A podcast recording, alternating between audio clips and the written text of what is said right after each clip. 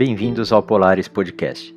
No episódio de hoje, recebemos um dos principais nomes do vôlei brasileiro, o multicampeão Tandy, que ajudou o Brasil a conquistar a primeira medalha de ouro dos Jogos Olímpicos em esportes coletivos. Eu sou Conrado Abreu e comigo estão André Pastina e Rodrigo Rocha. Então, para começar, fala pra gente da onde veio o apelido Tandy. Primeiramente, um prazer imenso estar aqui com vocês, Rodrigo, André, Conrado, a todos os ouvintes.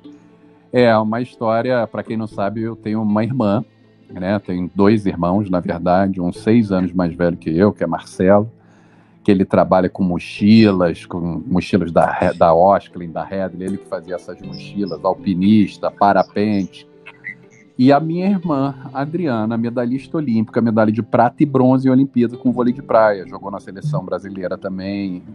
E, e dali, querendo ou não, ela quatro anos mais velha do que eu, eu fui num treino dela, cheguei no treino do Botafogo, fui, fui vê-la e ali começou a minha história. Estava treinando o, o, o Mirim do Botafogo e o técnico olhou para mim e falou assim: Você quer bater uma bola com a gente? Eu falei: Pode ser. E ali começou essa minha história com o voleibol. Por que, que eu entrei por aí? Porque foi ela que me deu esse apelido. Meu apelido vem de casa. Meu apelido não veio da rua, não veio dos amigos. A minha irmã não conseguia falar Alexandre e me chamava de Tange, Tange, Tange, Tange e saiu de casa o meu apelido. É, legal. Muito, muito bacana, Tange. E aí você entrou, você entrou no Botafogo e foi a, a paixão. Então, na verdade, a paixão pelo vôlei foi meio pela é, família, né? Como sua irmã já jogava. É, meu, meu, pai era militar, né? Meu falecido pai era militar da, da MAN. Falou que jogou muito, tirava o peito da rede para atacar uma bola. Aí eu sempre falava para ele: tem vídeo, que era aquela época do vídeo. Tem alguma coisa, Super 8, né? Da época dele. Não, não tem, mas era verdade. Eu falei: ah, então é mentira, pai, não é possível. Vocês jogam por causa de mim e tal, não sei o quê. E, e, realmente a minha irmã foi, foi minha grande incentivadora fui no treino, dali eu comecei, é, voltei federado do Botafogo. Só que eu tive um problema. Meu primeiro concorrente foi meu pai, né? Porque eu não entregava a excelência dos estudos. Eu reprovei dois anos, um ano só passei em educação física e religião. Eu fiquei apaixonado pelo voleibol, dormia com a bola, tocava na bola na cama, chegava cedo depois do, da escola.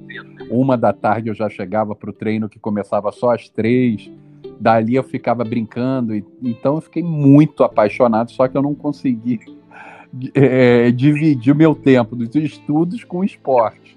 Quase meu pai teve até um, momento muito difícil assim para mim. Chegou na final do campeonato Botafogo e Fluminense, eu jogando pelo Botafogo, ele falou: Olha só, tu não entrega excelência nos estudos, você não vai jogar final. E ali bateu a responsabilidade em mim Falei, caramba, todo mundo me esperando, como eu não vou aparecer? Como eu não posso? Eu, eu vou jogar final. E assim, essa mesma responsabilidade que eu tive, esse insightzinho para o esporte, eu tinha que ter tido para os estudos. E ali eu vi que caiu a ficha. Ou eu vou entregar o meu melhor, ou eu não vou conseguir fazer o que eu amo. Então foi minha primeira lição. Para vocês terem ideia, cheguei, joguei o campeonato, joguei até bem na final mas acabou o jogo, todo mundo vibrando, comemorando. Eu falei assim: caramba, agora tem um problema, vou voltar para casa com o Major Samuel me esperando, vai me matar. Aí eu falei: gente, tá todo mundo, pô, você não tá feliz? Tô super feliz, só não tô, não tô feliz porque eu vou voltar para casa agora, não era nem para ter jogado. Tô de, fui reprovado pela segunda vez, meu pai falou para não jogar. Eu peguei, eu fui, eu fui andando, saí de Copacabana até o Morisco, ali em Botafogo, andando, porque eu não tinha dinheiro para responsabilidade martelando na minha cabeça, nem dormi direito. Meus pais estavam dormindo, acordei cedo, falei, vou. E fui. E ganhamos. Aí eu pedi para eles, ó, oh, vocês podem voltar comigo para casa? Pô, a minha parte eu fiz. Agora dá para me ajudar? Voltei para casa, meu pai já estava pronto para me matar, eles começaram a aparecer, oi tio, oi tio. E aí nós fizemos um acordo que eu iria melhorar nos estudos. Ali eu comecei a tomar vergonha na cara e comecei a realmente a, a, ter a possibilidade de fazer o que eu amava, que era o voleibol. Legal. E Tandy, sempre foi vôlei? A infância antigamente era o máximo, né? Se formos lembrar aqui, totalmente diferente dos, do, dessa nova geração, dos meus filhos. É, pô, brincava de carniça, pique polícia e ladrão, pique-esconde. Eu morei, como eu falei, era filho de militar, morava numa vila aqui em Marechal Hermes, no Rio de Janeiro. Eu sempre morei em vila. Fui para Manaus, morei numa vila em Manaus. Então nós brincávamos o tempo inteiro com pipa, com correria, com, com amigos, todos amigos, filhos de militares. Então era bacana demais demais. Foi uma infância assim muito proveitosa, maravilhosa e que eu acho que contribuiu até com a minha habilidade para o esporte que eu fiz, que foi o voleibol. Mas quando eu conheci o voleibol, minha irmã ali, com quatro anos mais velha que eu, já estava no Bradesco, jogava, é, já pegou seleção brasileira, eu roubava a camisa e o tênis da minha irmã e dava para meus amigos para a gente treinar. Ela chegava no treino, ela queria me matar. Eu não acredito, a minha camisa. Tal. Eu escondia no extintor de incêndio e falava tchau, tchau, mãe, tchau, Nana, minha irmã Adriana, tchau, Nana. E aí eu pegava a camisa escondida e ia embora. E quando ela chegava no treino logo depois de mim, ela via todo mundo com sete Adriana, sete Adriana. Então ela foi realmente minha inspiradora, apesar de ter sofrido muito com as minhas bagunças, com a falta de responsabilidade de um jovem apaixonado pelo esporte. E, Tandy, uma coisa, indo, indo para essa questão do, do vôlei, você, atleta olímpico, ganhou, acho que foi, se não me engano, o primeiro esporte coletivo e ganhou uma, uma medalha de ouro nas Olimpíadas, foi em Barcelona. Isso mesmo. Mas é, e é um time fantástico, né? com muitos, muitas estrelas até. Como é que era essa, essa questão de, principalmente no time, nem, nem em Barcelona, mas depois tudo que você veio a trabalhar com outros atletas? Foi a primeira medalha de ouro em esporte coletivo do nosso país. A seleção que menos perdeu sete na história da Olimpíada em voleibol de quadra, três sets apenas, sete vitórias, nenhuma derrota. O Brasil passava um momento difícil, né? Impeachment no colo, inflação altíssima, uma carência de ídolos, de equipe, de equipe que dá certo o último título expressivo em equipes do nosso país tinha sido em 1970 com Pelé na, lá na Copa do México, para vocês terem ideia. Eu acho que ali a gente quebrou um paradigma de tudo, assim, um momento difícil, 12 meninos se juntaram com o mesmo propósito, treinávamos oito horas todos os dias, éramos uma das mais, ou se não a mais que treinava pelo mundo, os nossos ídolos, é, a geração de prata, Bernard, Renan, Montanaro, Xandó, os caras que realmente inspiraram todos nós ali da nossa geração.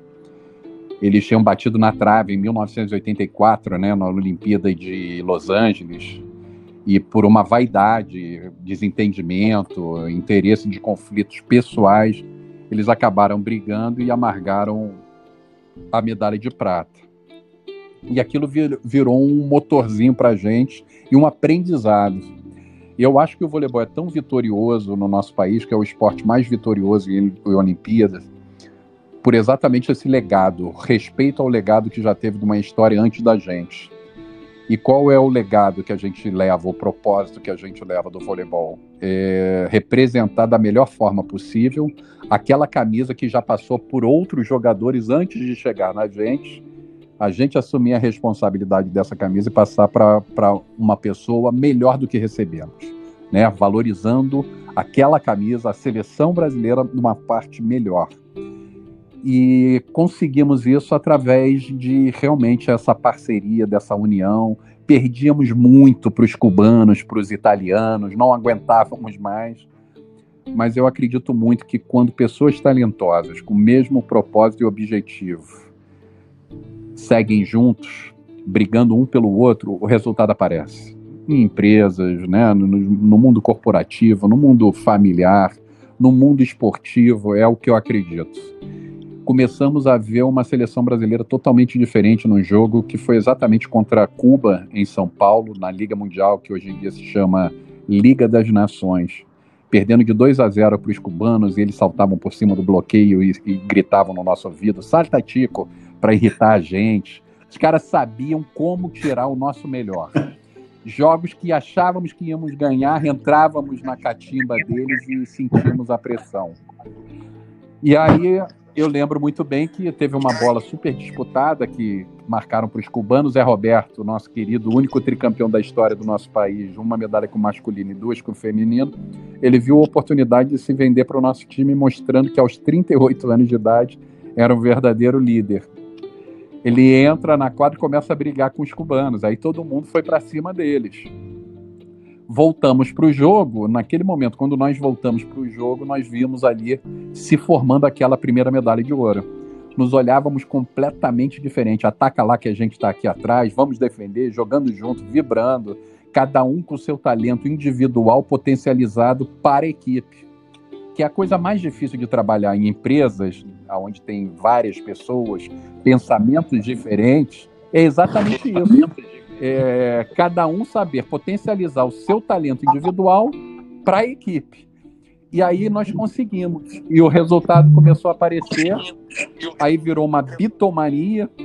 Doze meninos que saíram super desconhecidos do nosso país e voltamos 25 dias depois com a mesma medalha do Dream Team americano de basquete. Magic Johnson, Michael Jordan, Larry Bird, Barkley.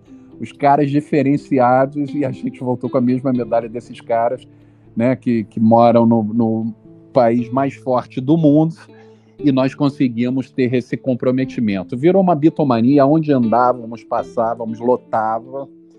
E aí, ao mesmo tempo, teve a armadilha do sucesso. Começamos a olhar o lado individual, cada um focado no retorno, as meninas, as menininhas fãs querendo a gente, o comerciais, é, você chegava no aeroporto, tinha uma passagem aérea na mão, você chegava no hotel, tinha a chave na, na mão, uma mordomia eterna que olhávamos para o Papai do Céu e falávamos assim, pelo amor de Deus, quero para o resto da vida estar tá aqui nesse, nessa zona de conforto. Mas é muito rápido, né? O nosso time foi feito para ganhar em 1996. Ganhamos é, precocemente 92 oportunidades como estávamos preparados e talentosos, conseguimos fazer isso. E acredito muito que se você sai do seu propósito, você esquece do dia a dia do treinamento, da capacitação, da resiliência que ela tem que ter. Não adianta você ser espetacular no que você fizer, mas você paga esse preço. E você deixar para frente no ciclo de quatro anos, que é um ciclo olímpico, você achar que vai recuperar isso no último ano, esquece, porque não dá mais tempo. Amargamos um quinto lugar do aeroporto lotado, da fama, da, dos clubes querendo a gente. Eu jogava no Milan da Itália. Ninguém foi receber a gente no aeroporto. Amargamos esse esse trauma assim da nossa cabeça, esse aprendizado e mais um aprendizado para o voleibol. E aí depois entra Bernardinho dentro da seleção masculina que potencializou por um período ainda maior tudo que nós aprendemos com os nossos erros e acertos do passado. E eu acho que o voleibol dá certo exatamente por isso. A gente busca no que, o que tem de melhor aí pelo mundo e a gente transforma e bota no talento do brasileiro. A maneira de jogar veloz dos japoneses, dos asiáticos, bloqueio eficiente do leste europeu, com a maneira do conjunto, do grupo de jogados americanos, com o talento do ataque do brasileiro. Esse é o segredo do voleibol, é o segredo em que o segundo e terceiro lugar realmente é um preço caro para a gente. Você não vai ver uma seleção, uma delegação, independentemente é, a categoria dela, ser infanto, juvenil, de categoria de base ou da principal, se estivermos no segundo e terceiro lugar, não vamos estar felizes, sorridentes vamos estar realmente cobrando que a gente pode ser melhor, que a gente pode fazer melhor. Então a gente convive muito com isso na nossa cabeça e eu trago até hoje esse legado do esporte que ele deixou em mim, dessa resiliência de que não adianta fazer mais ou menos, temos que ser protagonistas. Muito bom. E Tandy, em 92, é, o grupo chegou ali sabendo que tinha potencial para ser campeão? Ou foi uma coisa que ao longo do, dos jogos vocês foram percebendo e falaram: caramba, dá para ganhar esse negócio? Começou na Liga Mundial um mês antes da, da Olimpíada, no jogo contra os cubanos, que eram os invencíveis, impossíveis de serem vencidos na nossa cabeça, né? Acreditávamos que era isso. No momento que vencemos esses caras, ali acendeu a luzinha desse grupo. Ali começamos a olhar, cara, a gente é bom, hein? Eu acho que eu acho que vai dar trabalho.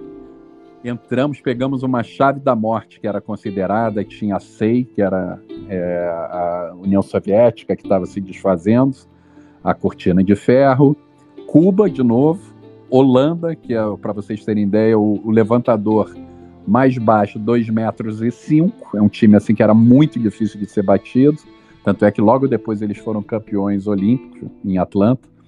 É, quem mais? Coreia, e eu acho que era Turquia, era o pior, e, e Japão depois foi o cruzamento.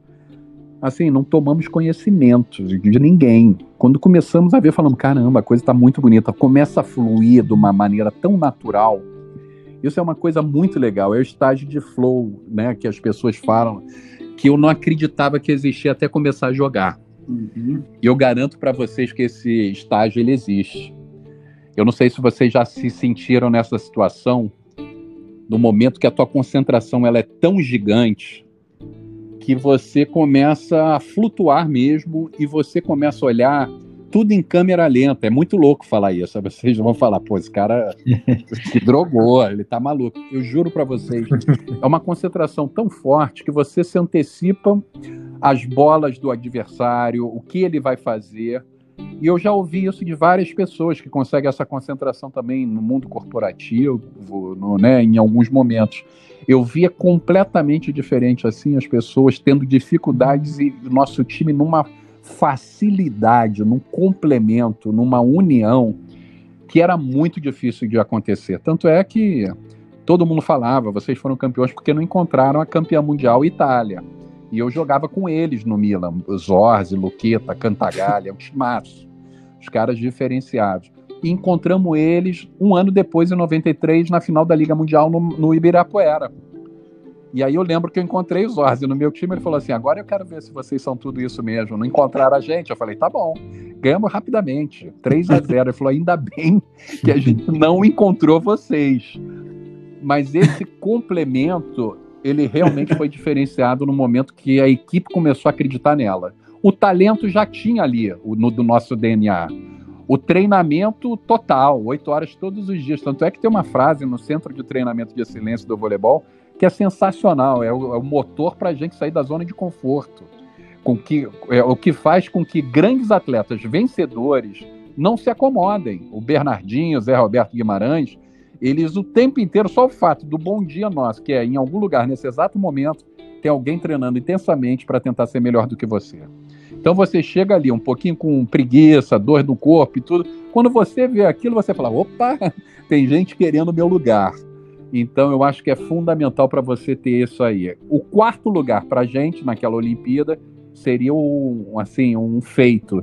Como eu disse, aquela nossa seleção foi feita e preparada para ser campeã em 1996. Seria o ápice psicológico e físico do atleta ali em torno de 24 anos. Eu fui campeão olímpico aos 22, Giovanni e também 22, Negrão 19 anos de idade. Maurício, que era o levantador, que geralmente o levantador é importante ser um pouco mais experiente, é, tinha 24 anos também, então o time era muito novo, muito. O Zé Roberto, como técnico, 38, né? Então foi bem precoce.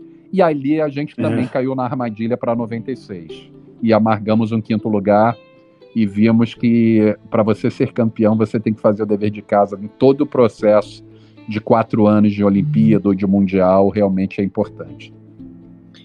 E, e é, nesse tema, na questão de 96, Tandy, é, você acha que então isso, é, isso que você comentou, talvez tenha sido o maior obstáculo, dificuldade, com considerar 96 e, e 2000? Talvez 2000 já estaria encerrando o ciclo naturalmente, de, né, da, pela, pela idade e tudo mais.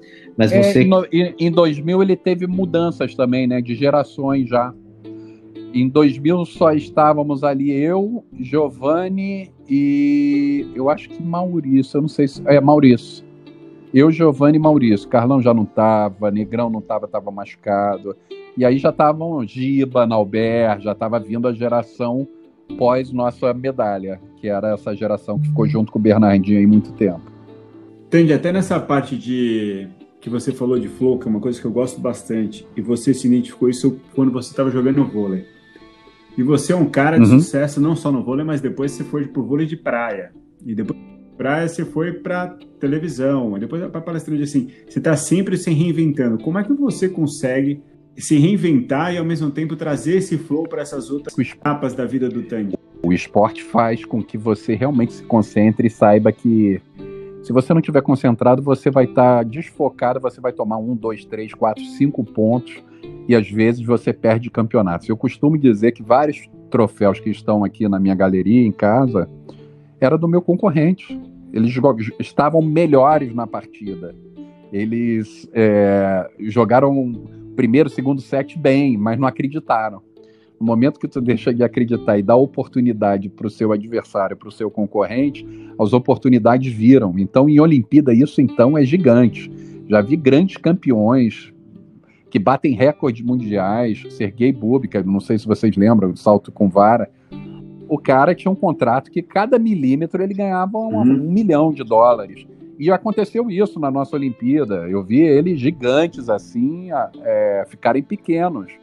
O cara que pediu para deixar, ah, não, só vou pular depois de tanto. Aí foram indo, as pessoas passando tal.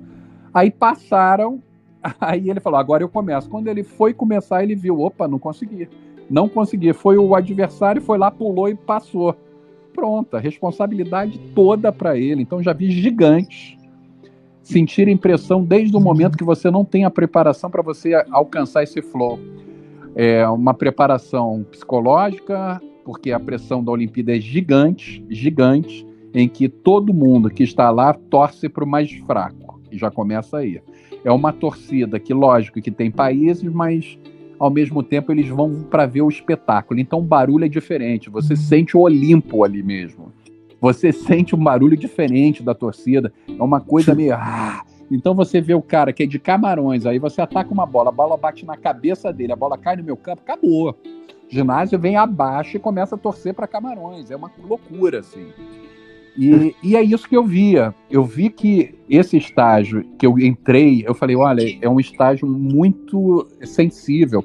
Para você conseguir entrar nessa concentração, você primeiro tem que estar altamente treinado, essa que é a verdade. O que, que é o treinamento? É a repetição que vai te dar uma condição nos momentos mais difíceis você não sentir uma pressão.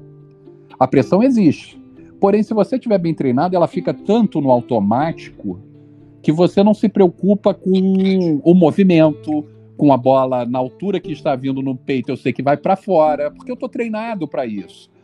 E o que, que acontece? Quando eu não estou treinado, eu começo a pensar muito nisso. Gente, será que a bola é fora, é dentro? Quando eu estou inseguro, o atleta inseguro, como vocês já viram milhões de vezes, como grandes campeões sentem pressão nessas horas. É, o que, que aconteceu com ele? Foi campeão, o cara era o melhor do mundo, agora ele não rendeu. E faz parte, ou, ou é o time do, do tempo, né, do físico, do psicológico, ou a própria pressão que os títulos são jogados nas nossas costas. E como qualquer ser humano, a gente acaba sentindo. E os grandes campeões que sentem menos, que são bem treinados, são bem treinados, eles são diferenciados, são os protagonistas. Um Michael Jordan, um Ayrton Senna, um, um, Messi, né? As pessoas falam muito do Neymar. O Neymar, o Neymar. Ah, o Neymar cai no chão, o Neymar faz isso. Cara, o Neymar treina pra caramba. Eu tô falando para vocês porque na época, como repórter, eu fiz várias né, é, pautas com, com futebol. Ficava chocado com o Neymar. Corre pra caramba, ele hum. vai atrás, ele faz. Por isso que ele é tão espetacular. Então, os espetaculares, os protagonistas, eles entram nesse estágio de flow exatamente pelo alto nível de concentração, independentemente aonde você esteja. E eu trago isso para minha vida, como você perguntou. Então, independentemente se eu esteja na quadra no voleibol ou fui para a praia, eu sou o único atleta no mundo do voleibol a ser campeão mundial na praia e na quadra.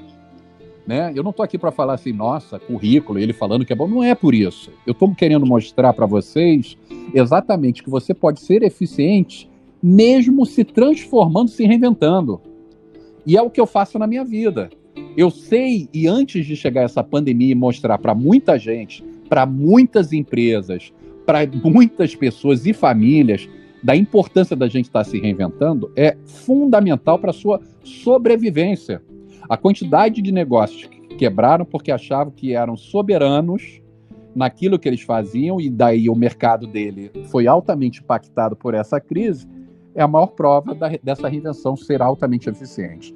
As empresas que conseguiram se reinventar o mais rápido possível, inclusive eu me boto nesse grupo, através das minhas palestras, que eram altamente impactantes, presenciais, porque eu faço uma dinâmica com os colaboradores, e de repente, do nada, eu não tenho mais os colaboradores ali na frente, que você faz uma palestra online em que você não sabe nem da reação deles, se eles estão rindo, se eles estão achando engraçado, se eles estão tristes, se eles estão emocionados, é, se você está impactando eles. Então, isso tudo é mais uma reinvenção que eu acredito. Né? Eu saio de uma palestra presencial, que era impactante, que me contratavam o tempo inteiro, por uma online que eu perguntei para bancos de palestrantes o que, que vocês acham. Eu acho que não vai pegar, tá? a tua palestra é muito presencial. E aí eu me reinventei, vou ficar esperando até quando? Vai ficar batendo boleto na minha casa e a quarentena que todo mundo achava, não sabia nem quanto tempo era uma quarentena, achava que eram 40 dias, 14 dias, 10. E a gente está até hoje fechado nesse mundo e mostrando é. a importância dessa reinvenção. Então eu trago sim. O Flow, para mim, faz parte dessa concentração de alta performance. Essa reinvenção que faz com que eu me motive a estar tá, tá o tempo inteiro como é, junto com a Glenda, que até passou por aqui junto com vocês, é, apresentando o esporte espetacular. Ali apanhei muito, muito, porque eu estava do lado da Neymar da apresentação. Um ex-atleta que teve que se reinventar se adaptando à câmera, a falar mais natural possível, a ler um TP de uma forma natural. E do lado dela, que já tinha um ano, uma carreira dela já voando com um talento absurdo depois como comentarista esportivo, né, que eu já vinha, que essa é minha praia, tem tudo a ver com o meu mundo é, de voleibol, é, repórter, lancei um livro e palestrante, além disso eu sou pai. Então eu acho que a gente tem que realmente estar tá se reinventando. Esse é o segredo de uma longevidade do nosso momento de produtividade, momento de pai, momento de, de, né, de, de família, momento de uma empresa. É como eu encaro esses momentos, essas minhas reinvenções. E veio uma pandemia para mostrar que todo mundo está jogando a vida de, de alta performance de atleta. Concentrações, quarentenas, distanciamento social, nos distanciamos dos nossos familiares, meses anos, quatro anos para você ir para uma Olimpíada, sem certeza nenhuma, mesma coisa nesse momento, incerto. O que vai acontecer nessa primeira onda, que foi a própria pandemia, com mortes, que é o lado triste dela, matando pessoas, familiares, vidas, ceifando vidas. O segundo lado, a segunda onda, o impacto econômico. A terceira onda, o impacto físico e mental que nós vamos é, é, acabar sofrendo agora. Acabei de ler até para acabar, porque eu estou até me estendendo, desculpa. É, é, o impacto essas novas gerações vão ter, as crianças. Estava conversando com um pessoal e gosto desse, desse tema. Primeiro que as pandemias duram em torno de dois anos. A última, né, da espanhola, foi isso. E a segunda é, o impacto nessas gerações, nessas crianças, parece que é cinco vezes maior do que a dos adultos. E que os filhos deles, que não nasceram ainda, olha que loucura, já vai mudar o DNA dessas crianças, da humanidade, porque esse lado de pressão, incertezas, inseguranças, tudo isso vai ser impactado lá na frente. Então, nós estamos falando de momentos em que, mais do que nunca, temos que nos capacitarmos no, e nos reinventarmos para sairmos desse momento tão difícil que a humanidade está passando mais uma vez. Perfeito. Fantástico. E Tandy, você é super reconhecido também pelo seu carisma, né? Você colocaria o carisma nesse ingrediente, nesses ingredientes aí, né, no meio do flow, dessa capacidade de reinvenção? É, você acha que isso também faz com que você é, consiga sair do outro lado, é, supere os desafios? Você pode ter carisma, você pode ser uma pessoa carismática de uma forma natural, de uma forma bacana. O que eu acredito que contribui muito é o lado da humildade. Não a humildade do pobre coitado, aquela humildade de fazer tipo que eu sou humilde. Não. É a humildade da criação que eu tive do, pelos meus pais. respeitar todo mundo, dar oportunidade, ajudar, contribuir. Eu acho que essa pandemia veio para mostrar isso para a gente também. Aquela pessoa que acha que é eterna, aquela pessoa que acha que é dona do mundo, soberba, eu acho que mais do que nunca veio mostrar para a gente que a gente tem que jogar juntos. Mais do que nunca a gente tem que se ajudar. Mais do que nunca dar oportunidades. A gente está vendo no mercado a quantidade de empresas que estão se ajudando, concorrentes, ao mesmo tempo se ajudando para o segmento dar certo. TIM, Vivo, Claro, não sei o que, todas juntas, com o mesmo objetivo. E outras empresas em outros setores também fazendo a mesma coisa. Eu acho que é esse, esse é o outro lado, claro, com concorrência, concorrência leal, com, com ideias, com novas oportunidades, com futuro, com profissões que vão aparecer depois dessa, dessa pandemia. Eu acredito muito, porém, mais do que nunca, tudo isso que está acontecendo no mundo, de oportunidades, startups, novos segmentos, é, profissões que estão acabando, Nada disso vai adiantar se o ser humano não olhar para o lado mais importante que tem dele, que é o lado do amor, o lado da fraternidade, o lado de passar o seu melhor para os outros. Os grandes líderes, pessoas diferenciadas, são pessoas que não têm vaidade nenhuma de passar o seu melhor para os outros. Ao contrário, deixa o seu legado, porque sabe porque ele não vai levar para a vida dele, ele não vai levar para o caixão. E nada mais gigante do que você fazer isso claro, respeitando, dando oportunidade, sendo parceiro e acredito nesse lado humano, o lado da humildade, de falar, cara, eu tenho que aprender. Não, vou escutar. A coisa mais difícil que o ser humano tem, ele leva sempre uma cobrança, uma crítica para o lado pessoal e que não tem nada a ver com o lado pessoal. Tem tudo a ver com o lado de resultados, né? De profissionalismo, de responsabilidade. E o atleta tem isso como é, no seu DNA. Recebemos cobrança, críticas, levantamos as mãos e já sabemos que temos que focar no próximo objetivo, senão a gente perde um, dois pontos e de repente perde o campeonato. Então eu trago a minha vida de atleta para o meu dia a dia. Esse é o diferencial. E acredito que o lado da humildade ele faz parte sim para o encantamento do, do seu trabalho. Então eu sempre quero dar mais do que foi acordado.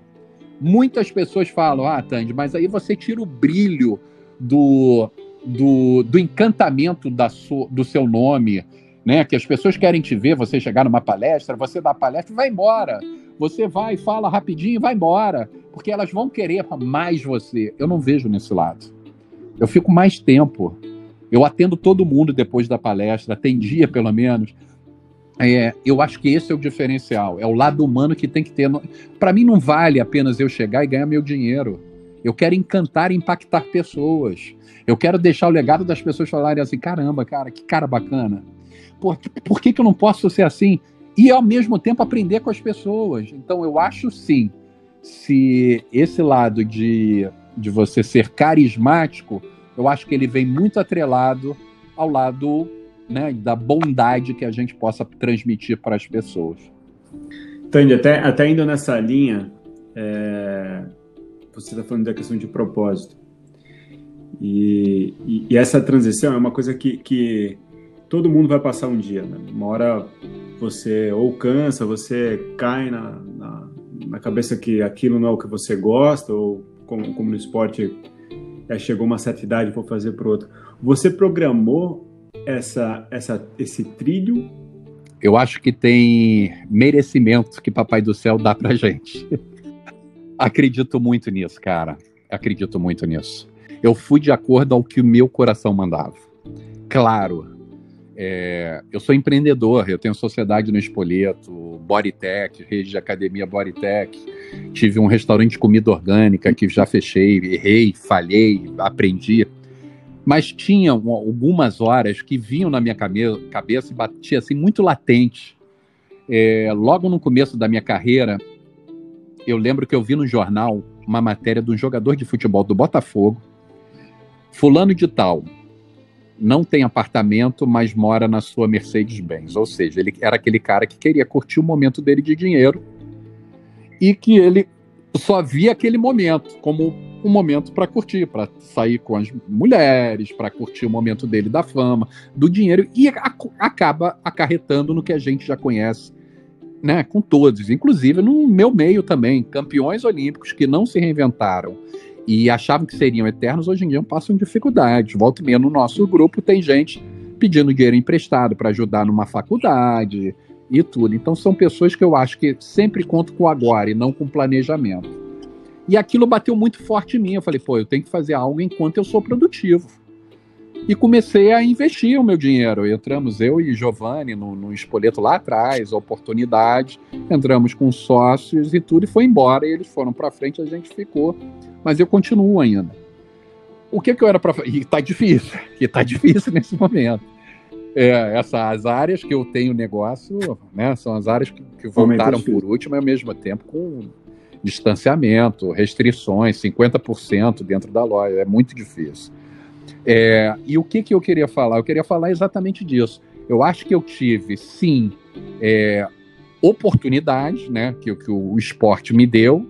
Eu tinha uma condição para poder errar, como errei também. É, fechei negócios e tudo. É, é, eu acho que tem esse outro lado. O atleta, por precisar estar tá full time se dedicando ao esporte, senão você vai ser mais um. Senão você vai ser aquele cara bom que apareceu e foi embora, não foi para a seleção, não ganhou nenhum título, não fez a sua história ali. Eu acho que aí tu vira mais um. É, mas pelo outro lado, eu via que eu tinha, eu poderia arriscar. E comecei a arriscar e graças a Deus eu tive sucesso nessas coisas. Uma coisa fundamental para isso tudo ter, ter dado certo: coragem. Eu sou uma pessoa corajosa. Não sou burra, sou corajosa. E hum. dentro da minha coragem, eu tenho um receio e faço um planejamento para ver diminuir cada vez mais algum erro, né, algum fracasso dentro da minha história. Mas acho muito. Eu acho que Papai do Céu entrega para gente, para as pessoas que realmente acabam contribuindo com o crescimento do na sua volta, né, no seu mundinho, que é o nosso mundo é muito pequeno para acharmos algo de mais do que os outros, uma pessoa que é eterna, como você mesmo falou. A vida é muito rápida. A vida do atleta, então, nem se fale. Então, a gente tem que construir oportunidades. E tem uma coisa muito bacana. Quando eu fui para a Rede Globo, já tinham passado alguns atletas lá e eu escutava o tempo inteiro: os atletas são escrotos. Os atletas, eles, quando eles estão lá em cima, eles pisam no repórter.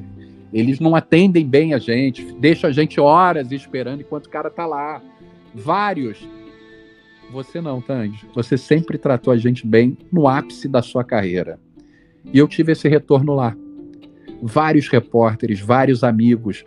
William Bonner, Fátima Bernardes, Tino Marcos, Marcos Uchoa. Os caras, os caras da, da, da comunicação, do esporte, do, do jornalismo, Cara, eles me deram cada dica, faz isso, faz isso. Sabe por quê?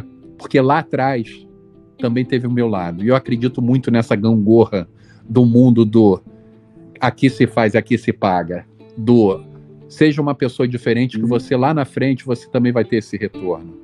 Se eu fosse um cara escroto que pisasse, eu tenho certeza que eles teriam me massacrado lá dentro, como alguns já foram.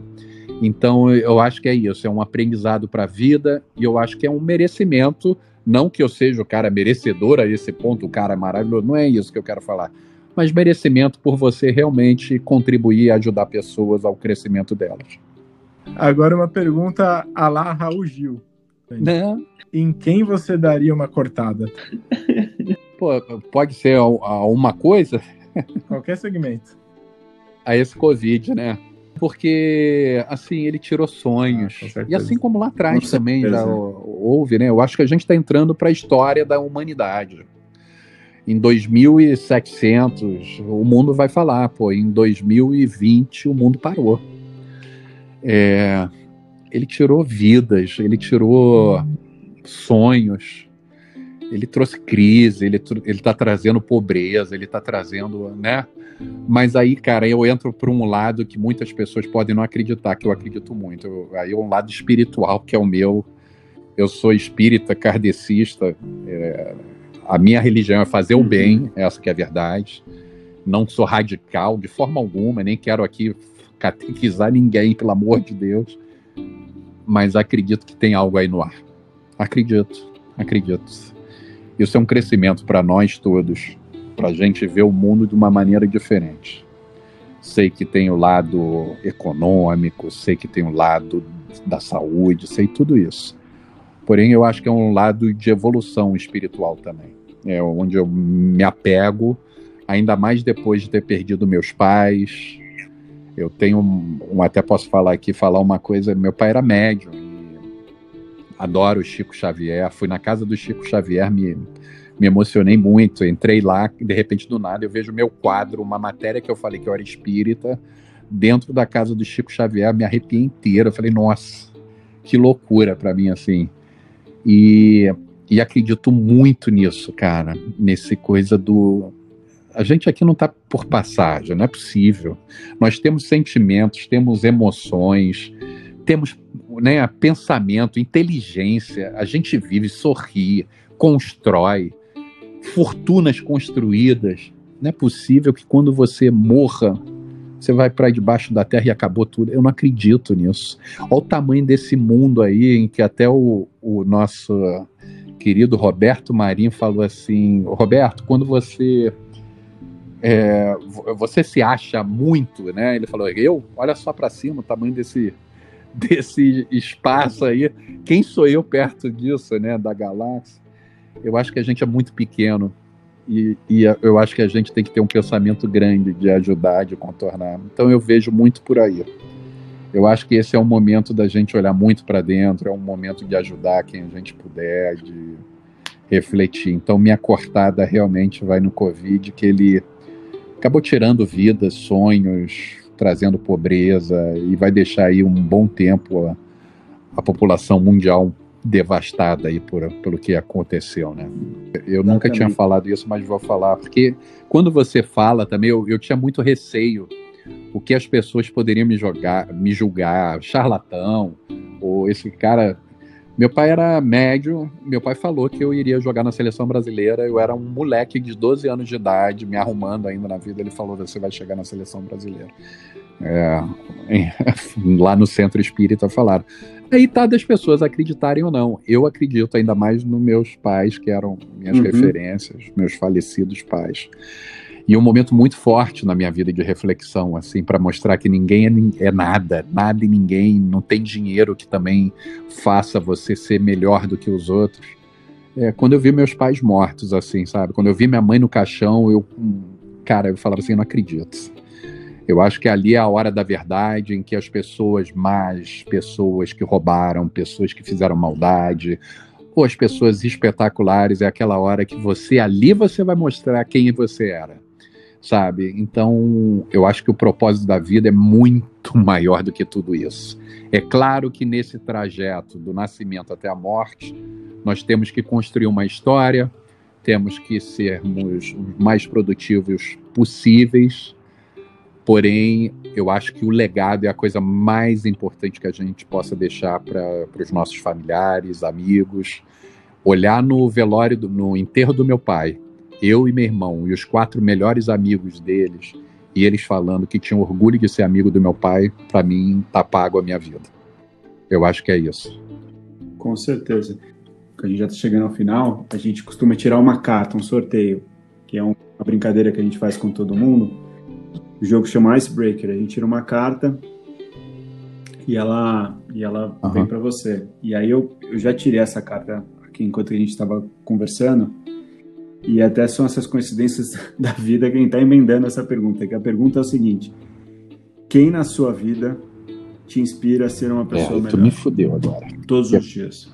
Já me emocionei. Ah.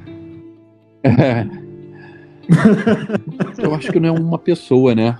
Meus pais, com certeza. Meus pais, a criação que eu tive junto com os meus irmãos. E eu tive um momento muito forte, assim. É, quando eu voltei do velório da minha mãe, cara, eu volto para minha casa, abro a porta da minha casa, minha filha correndo: Papai, te amo! The show must go on. O jogo tem que continuar, cara. E é por eles. E é por eles. É. Eu, para mim, juro é para você, aí. não preciso de nada na minha vida, cara. Nada. É só deixar um legado para que eles toquem a vida deles, e que eles, com a profissão deles, e sejam pessoas que vão construir e vão passar coisas boas para outras pessoas. É isso que eu acho que falta para a humanidade. Pessoas que querem que outras pessoas cresçam também e que acreditem nelas. Porque é tanta coisa ruim aí fora e que todo mundo no começo dessa pandemia ficava falando. A gente vai ter que. Ah, não, agora o mundo vai mudar. Agora todo mundo vai se ajudar. O mundo, isso era para nós nos ajudarmos. Nada, balela é nego matando nego, nego separando, é pessoas agora mais do que nunca, de novo, criando oportunidades, roubando da saúde, pessoas morrendo e pessoas roubando, tirando proveito disso. Ou seja, o mundo vai continuar sendo mundo. E aí que entra esse lado que eu acredito. Essas pessoas vão sair automaticamente por um vírus quando elas pegarem essa doença. Então é como eu acredito, como eu vejo o mundo. E as pessoas que mais me inspiram a continuar tentando ser uma pessoa melhor cada dia, me reinventando, para deixar um legado aqui que as pessoas olhem e falem, pô, que cara bacana passou pelo mundo também. Porque ninguém é eterno, ninguém é nada demais. Daqui a pouco ninguém mais fala de você, essa que é verdade. Vão lembrar uma hora ou outra mas exatamente são os meus pais, os meus irmãos e meus filhos. É, é, a família que é o bem maior que a gente tem e realmente é isso que fica. E são essas pessoas que vão estar lá quando você estiver fazendo a sua passagem. Exato. E você pode ter certeza, Tandy, que todos tenham muito orgulho por tudo que você fez pelo país e continua fazendo, né? Inspirando as pessoas como você está inspirando a é, gente esse agora. podcast é, é um pedacinho lindo. do seu legado que fica aqui registrado. Poxa, obrigado. Verdade, Vocês também. Um Vocês estão construindo uma historinha aí que vai ficar como legado também para as pessoas conhecerem como vocês também se importavam em passar conteúdo para outras pessoas. Eu acho que esse é o propósito que vocês fazem isso. E tenho meu respeito, meu carinho e minha admiração, saibam disso. É, tá Tandy, a gente costuma encerrar é, nosso papo com duas recomendações: um livro e um filme que você gosta muito, gostaria de recomendar. É, Para você deixar o seu legado, você precisa ter um filho, plantar uma árvore e fazer um livro. Faltava fazer o livro, eu, eu fiz com muito carinho, com muito amor. A história, minha história de vida que eu gostaria que as pessoas quando olhasse para trás, até o Faustão pegou esses dias e, falou no programa dele, fiquei super feliz. E como ele falou, pô, é, é muito bacana, é, é, inspiracional o livro do Tandy. Poxa, assim, me, me, deixou tão feliz, sabe, vendo uma pessoa culta como ele. É, então, se vocês quiserem ir lá buscar, seria um prazer uhum. de vocês conhecerem a minha história. A vida é um jogo porque eu acho que a gente joga esse jogo da vida todos os dias. Com Quando certeza. a gente nasce, tem a oportunidade de sermos vencedores, protagonistas da vida e fazer um mundo diferente. Um filme, pô, tem cada um lindo, né? Mas acho que um que eu acho lindo, que, que realmente me mexeu comigo muito, assim, é a teoria de tudo. É um filme que realmente mostra pra gente que o cara pode ser crânio e ele não tinha, né? A, a, o físico dele é, numa cadeira de rodas, o cara era um gênio e ao mesmo tempo ele teve que mostrar para o mundo a importância, como a gente pode se reinventar, de fazer algo gigante, mesmo sendo limitados. E a outra também, eu acho que do, do Michael Jordan, que é o último, The Last Dance. É, é realmente um, é um filme que realmente me emocionou, porque é a minha vida assim, de atleta também. É o cara que pode ser julgado como prepotente, mas era um ídolo e ao mesmo tempo esse ídolo às vezes vai ser visto como prepotente, o cara é egoísta, o cara que pensa só nele. Mas ele era o Michael Jordan, né? E, e ele mostra o outro, o outro lado dele que é é um lado B do Michael hum. Jordan, assim, que muitas pessoas não conheciam, muitas pessoas falam, poxa, ele foi cruel com o Scott Pippen. É, isso faz parte, isso faz parte do mundo corporativo, faz parte da vida. Mas ele só foi o Michael Jordan exatamente por isso, porque ele realmente foi um cara diferenciado, que ele não conseguia perder ali dentro, o paro ímpar, como eu também falo isso direto. Sabe, os caras mais vencedores, pegar um Serginho que foi bicampeão olímpico, o cara ganhou tudo. Como é que você faz esse cara querer mais? Como é que você faz um Giba querer mais, com um Oscar, um Ayrton Senna, um Guga? Só com desafios novos. Só com esse cara te instigando todos os dias, jogando você para a prova, sabe? Mostrando que ele está querendo mais do que você. O primeiro a chegar no treino, é o primeiro a se esforçar, é o primeiro a mostrar que o caminho do sucesso é por aí, que não dá para ficar numa zona de conforto, que é o princípio do nosso fracasso. Então é, são esses caras assim que realmente inspiram. E é por isso que tem, tem tão poucos, né? O Brasil é muito carente de ídolos. Enquanto você chega nos Estados Unidos, você fala que é campeão olímpico, o cara mesmo ali do, da, da aduana, o cara pede para tirar foto. Pô, dá licença, posso tirar uma foto contigo lá fora? Lógico. Entendeu? É muito louco isso. É uma, um, um agradecimento, reconhecimento. É, é, muito bacana, mas eu acho isso também. Eu acho que esses caras, esses protagonistas, os caras diferenciados que são chamados de ídolos, são pessoas que eles não desistem nas dificuldades, eles querem ainda mais. É aquele ditado, né? Onde a concorrência é menor. e realmente é, é como eu acredito, como eu levo a minha vida dá o mesmo trabalho de você ser mais um ou ser o protagonista. Aí depende das suas escolhas. Tandy, mais uma vez, obrigado por essa aula que você deu aqui. Você realmente motivou muita gente, emocionou. Para você ter sucesso na sua empresa, para você ter sucesso na sua família, para você botar o dinheiro em casa, para você ter sucesso como atleta, como esportista, independentemente de onde você esteja. É um preço caro ficar longe dos maiores bens das nossas vidas, dos nossos familiares, quem nós amamos. É, deixar de. Nós viramos, querendo ou não, programa dos outros, né? Os atletas. Finais de semana as pessoas iam se divertir vendo a gente. Quatro anos de preparação, 30 anos, eu tenho meu legado até hoje. Joelho, coluna, cervical, esse é o legado do esporte em que tenho que estar tá treinando com essa minha resiliência, senão eu não consigo andar. E a pura verdade.